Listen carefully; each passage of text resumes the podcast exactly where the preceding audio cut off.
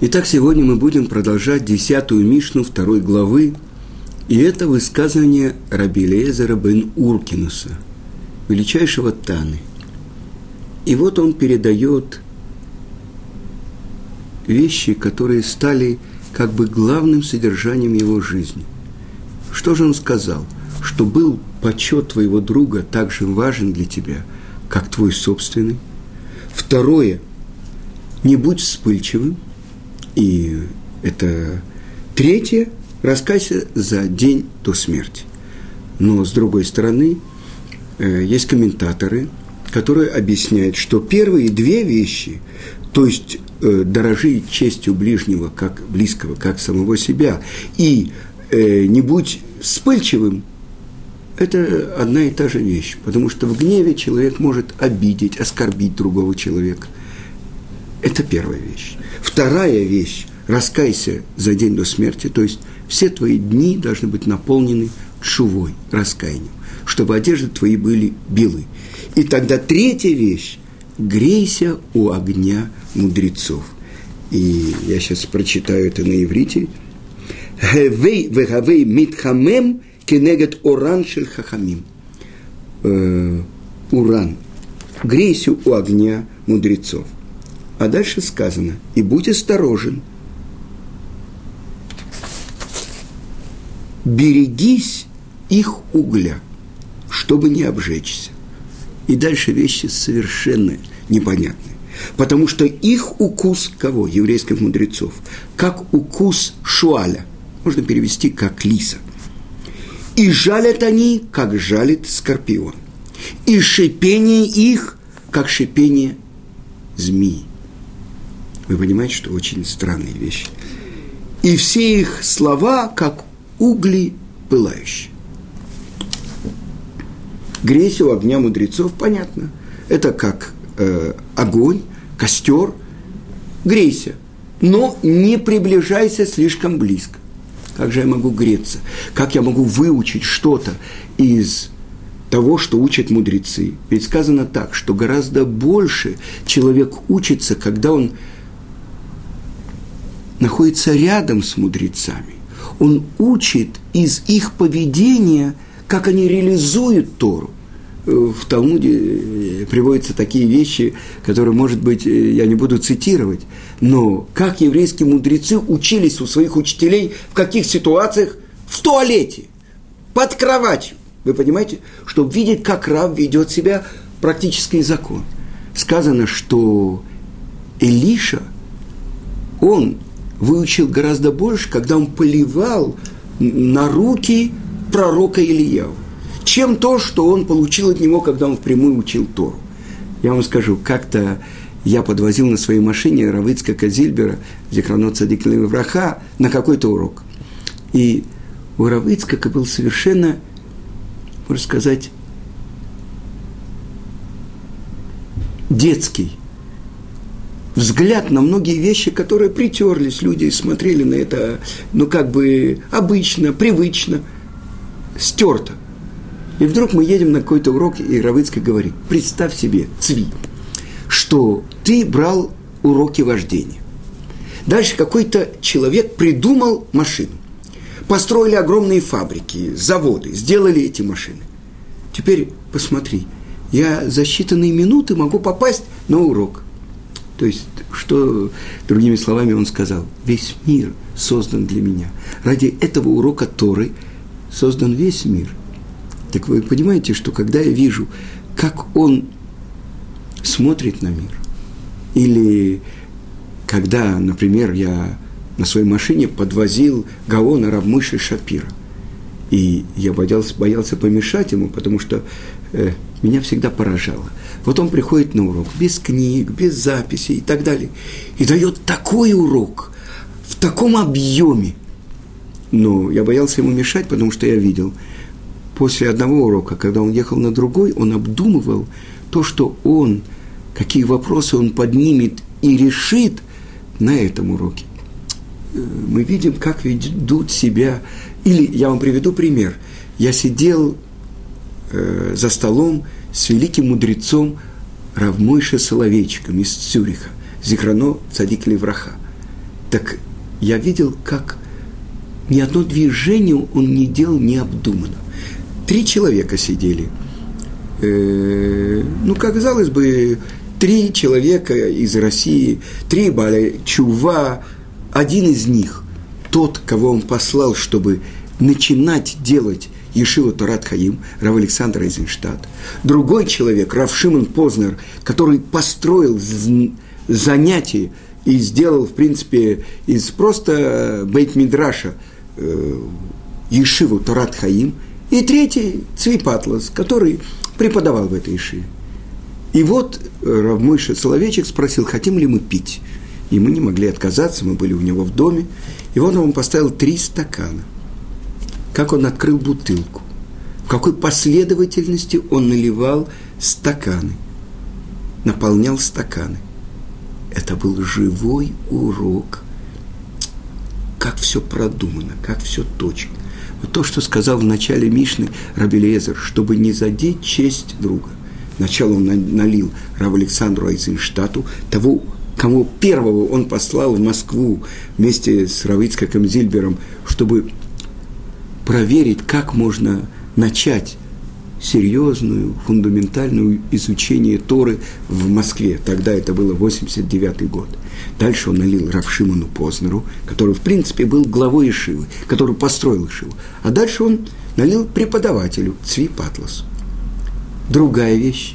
Когда он приехал в Ешиву, и мы сказали, что мы хотели бы, чтобы он прибил Мизузу к одной из комнат. Это было э, по-моему, еще... Да, это было в удельной.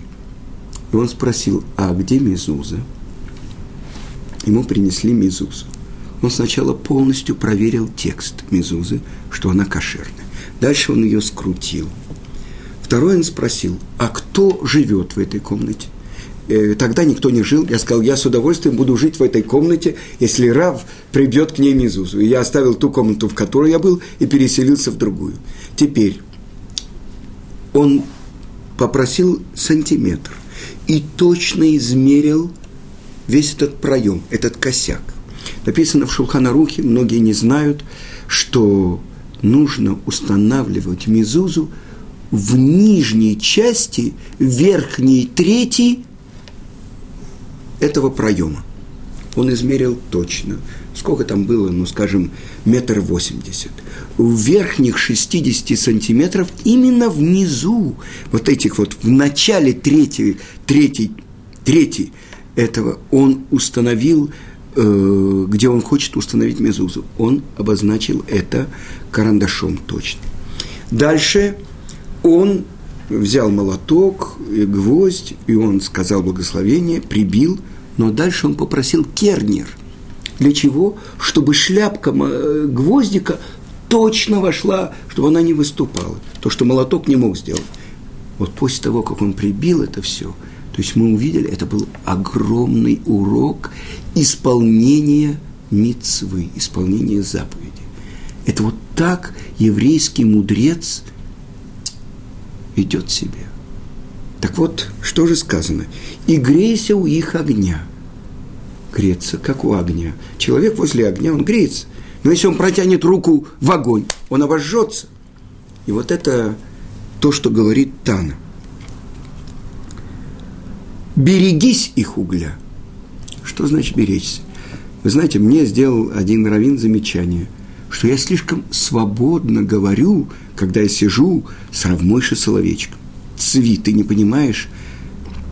Нужно по-другому говорить с еврейским мудрецом. А я рассказываю так, так. Ну, так же, как я сейчас даю урок. Вы понимаете? Перед ним нужно вести себя так, чтобы ты чувствовал дистанцию. Ведь, вы знаете, из любви человек часто может перейти границу. То, что совершенно нельзя было ощутить возле Равыцкака. Он каждого ставил выше себя. Ну, представьте себе, раздается звонок в моей квартире, и моя жена берет трубку. Кто говорит? Ицкак Зильбер позовите, пожалуйста, Равцви Патлас. Вы понимаете? Кто я и кто он? Так вот это, то есть нет никакой дистанции. Кто, Это вот то, что в субботу я был в Цвате на семинаре, и там, кроме Равы Галя Полищука, был Рав Куперман.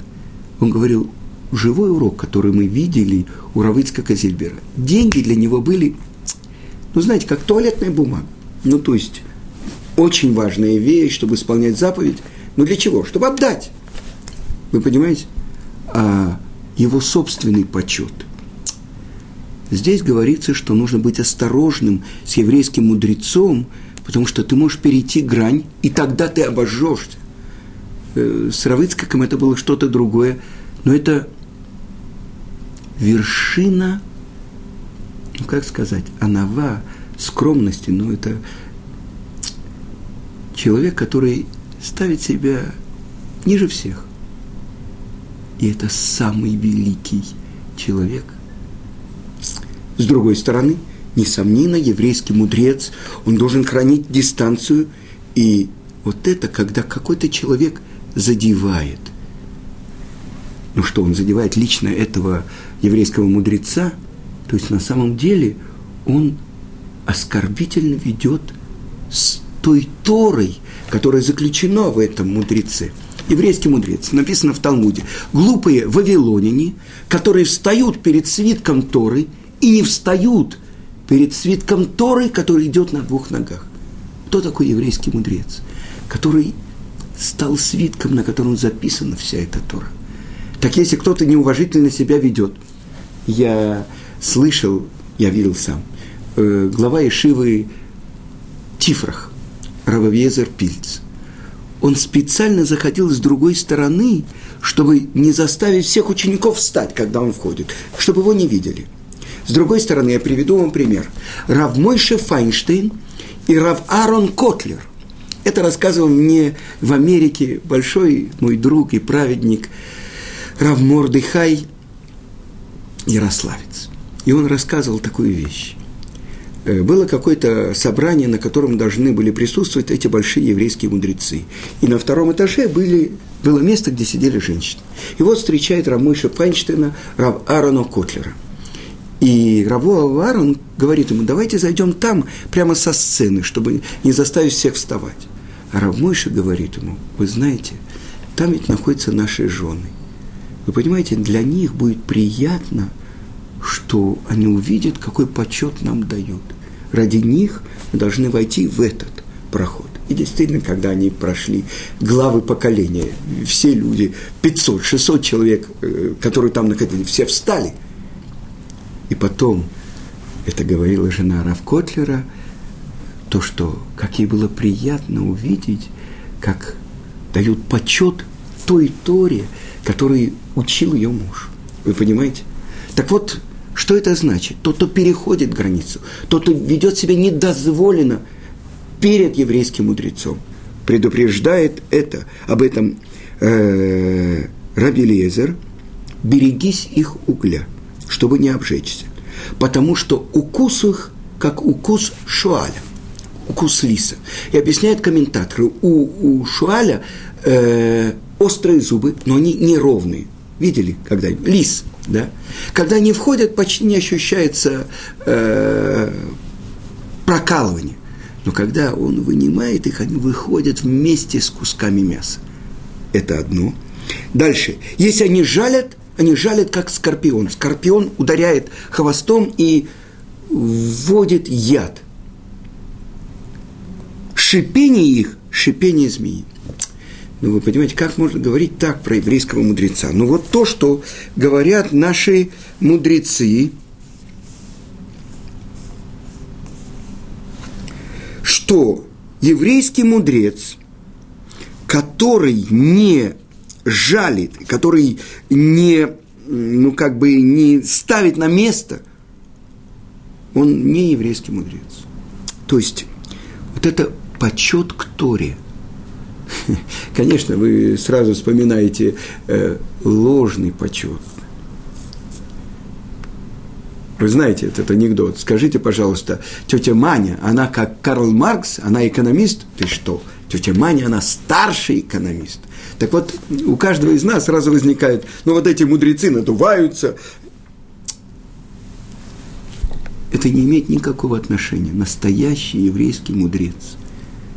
Его может задеть, что кто-то неуважительно к нему обратился, что кто-то... Помните, мы говорили про Елеля.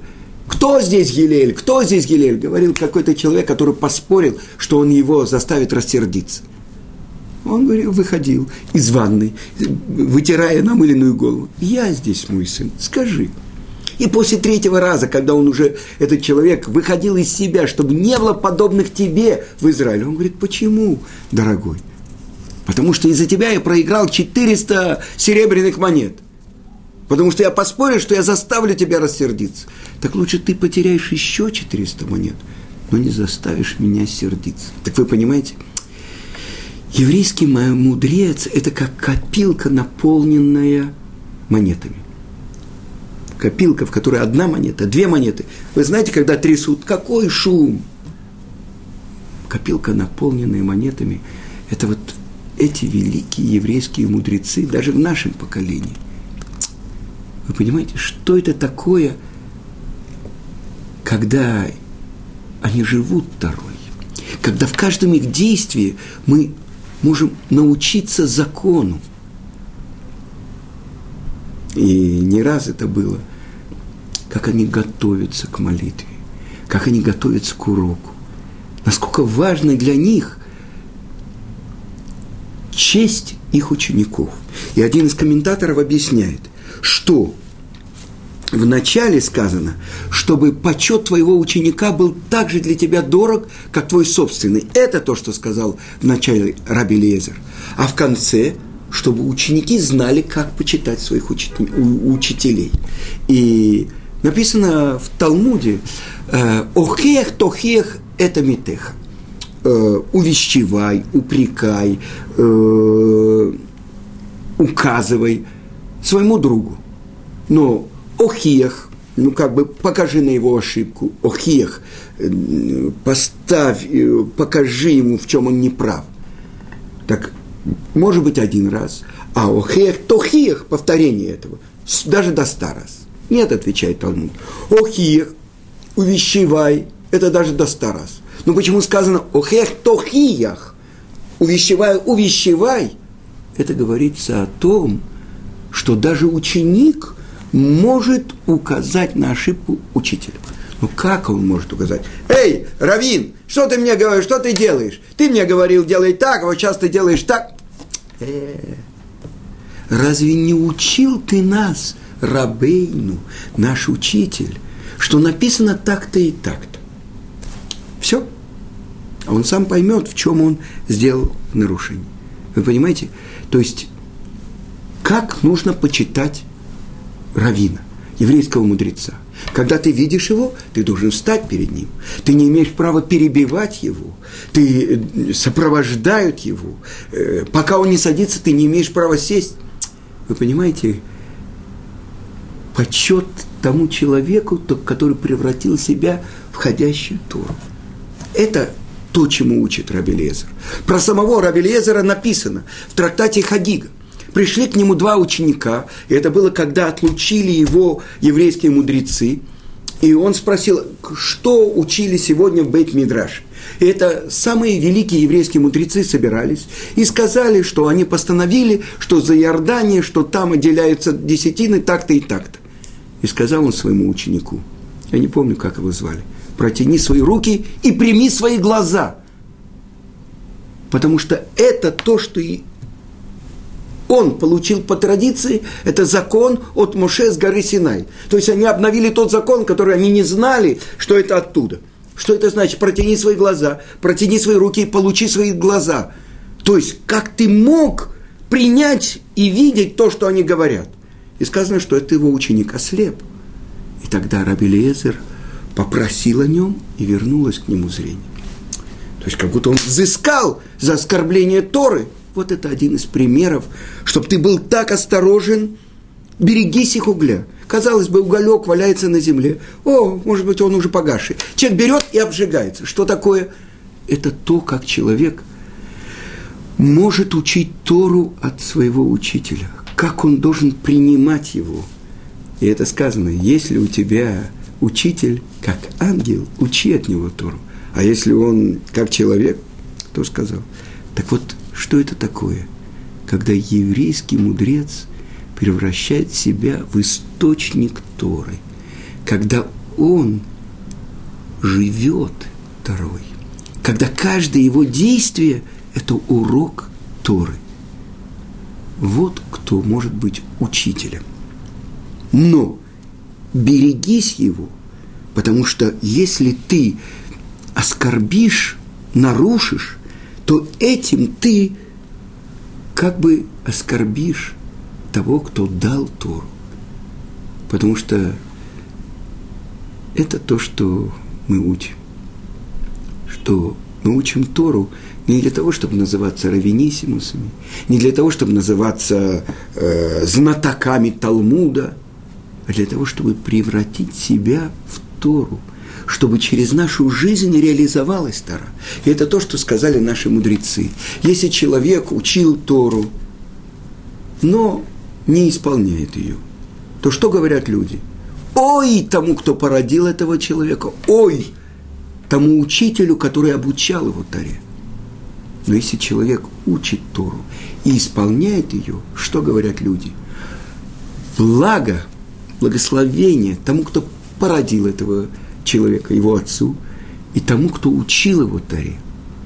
Вы понимаете, насколько Тора, она должна стать путеводителем человека в мире. И действительно, еврейские мудрецы – это значит те, ради которых Творец сотворил мир. Ведь когда мы стояли у горы Синай, каждый из нас получил Тору.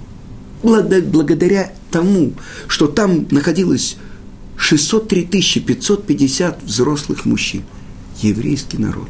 То есть от 20 до 60 лет.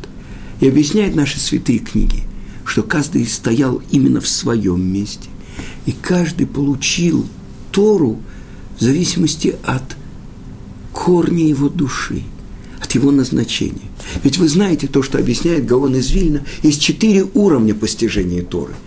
Пшат – простой смысл, ремес – намек, э, толкование, драж и, наконец-то, сод – тайна. И все эти четыре уровня Торы, то, что вместе составляет слово «пардес» или цитрусовая плантация – это то, ради чего человек пришел в этот мир.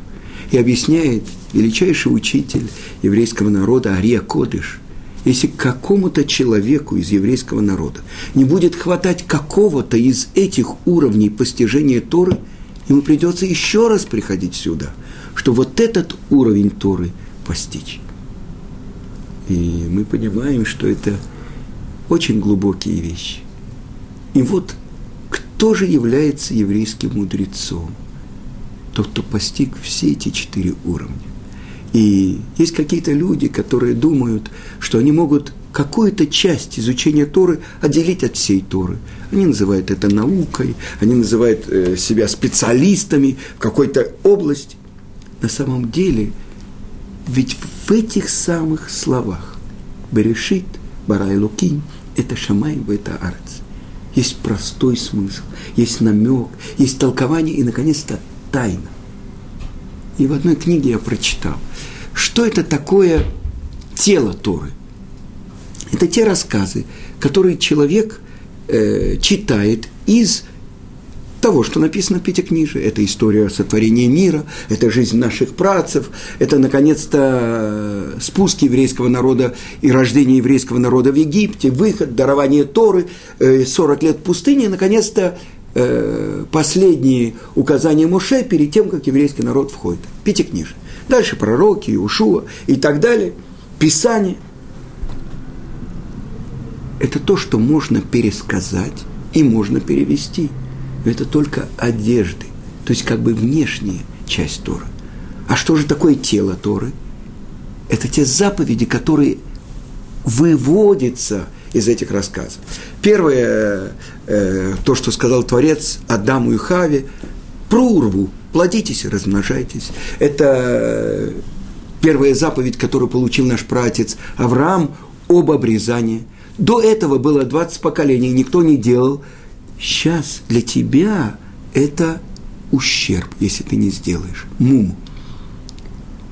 Открывают наши мудрецы, что первый человек, Адам, родился обрезанный.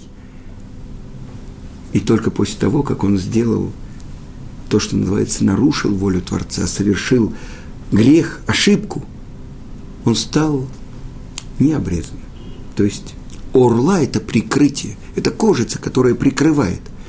И вот 20, 20 поколение от Адама до Ноха 10 поколений, от Ноха до Авраама 10 поколений. И все эти поколения, сказано в Мишне, приходили и гневили Творца, пока не пришел Авраам и не взял плату всех. И вот ему, когда ему исполняется 99 лет, Творец говорит, ходи передо мной и будь в цельности.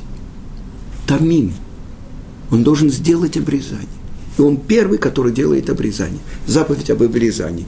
И так далее, и так далее, до того, как еврейский народ стоит у горы Синай и получает Тору. Это то, что из этих рассказов выходит. И это тело Торы. А что же такое душа Торы? И это, несомненно, то, как объясняется в наших святых книгах, это имена Творца. А что такое имена Творца? Это его проявление в мире. А что же такое душа души Торы?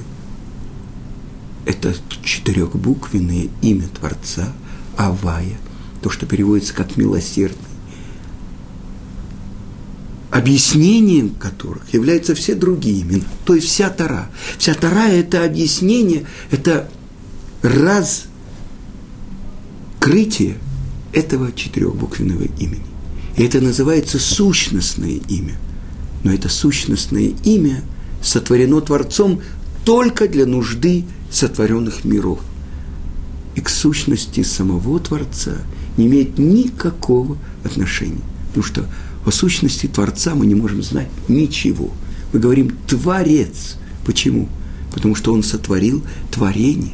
Через творение – это одно постижение Творца. Через мудрость Творца, заключенную в Торе, это другое постижение Творца. И вот это четыре уровня постижения. Тот, кто является тем, кто приобрел все эти четыре уровня постижения, он и называется еврейским мудрецом. То есть тот, кто на себе написал всю эту мудрость, то, насколько он мог ее впитать. И рассказывал Равыгаль Полищук, что когда он только пошел учиться в Ешиву, Равыцкак, Зекранот Садик Левраха, он ему говорил, учти, все, что ты учишь, ты потом должен будешь обучать других. И это правильное получение Торы. Лильмот велеламед. Учить и обучать. То, что я открыл, то, что я получил, я обязан передать дальше. Так передается Тара на протяжении трех тысяч трехсот двадцати одного года. С того момента, когда родился еврейский народ, 6 Сивана 2448 года, когда мы стояли у горы Синай и получили Туру. И так до сегодняшнего дня, до этого мгновения, когда я говорю мгновение. Это наше назначение в мире. Быть пуповиной, связанным с источником нашей жизни, с Творцом, который дал нам Тору и сказал, «Я вас избрал, Тих Юли мемлекет коаним вегой кадуш. Вы будете мне народом священников и народом святым. Благодаря чему? То, что говорит пророк. Ваегета бо йомам лайла. И занимайся этой тарой и днем, и ночью.